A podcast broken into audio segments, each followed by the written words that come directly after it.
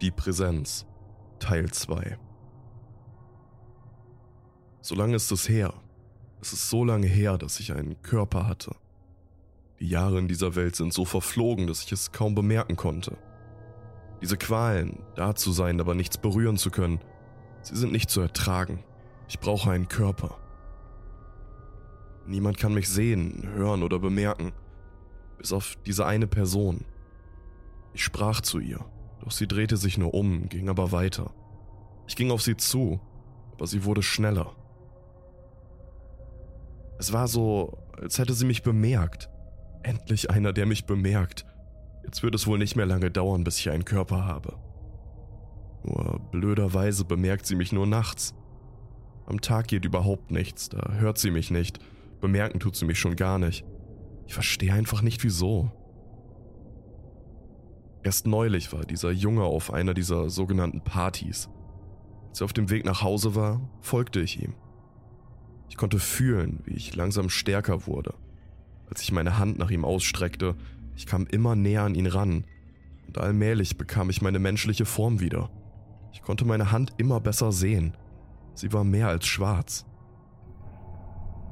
Ich war nun so weit, dass ich endlich wen berühren konnte, denn ich spürte, wie sich mehr Kraft in mir sammelte. Ich wollte mir gerade diesen Körper schnappen, als diese zwei sehr starken Lichtquellen kamen. Der Junge wurde selber geblendet. Er wendete den Blick und schaute auf den Boden. Vor Schreck drehte er sich um, weil er am Boden meine Silhouette bemerkte.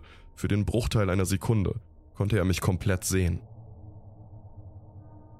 Als ich von den Lichtquellen getroffen wurde, verlor ich den Großteil meiner Kraft. Der Junge sprach noch mit einem anderen Menschen, bevor er weiterging.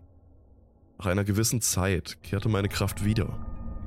Ich ging mit dem Jungen in sein Haus und da wartete ich, bis er endlich schlief. Ich ging auf den Jungen zu, der da wie ein Toter im Bett lag, und drückte meine Hand auf seine Brust. Langsam wurde mein Körper in sein gezogen. Als ich komplett in ihm verschwunden war, konnte ich seinen Traum beobachten. Er hat von den Ereignissen der letzten Nacht geträumt. Dort konnte ich selber nochmal sehen, wie alles abgelaufen ist. Aber endlich, endlich sitze ich wieder in einem Körper. Ich kann den Körper zwar noch nicht bewegen, aber ich kann durch seine Augen sehen. Dies war mir erst klar, nachdem der Junge sich sein Gesicht gewaschen und in den Spiegel geschaut hat. Seine Augenlider waren schwarz und seine Augen in einem gelb-schwarz gefärbten Ton.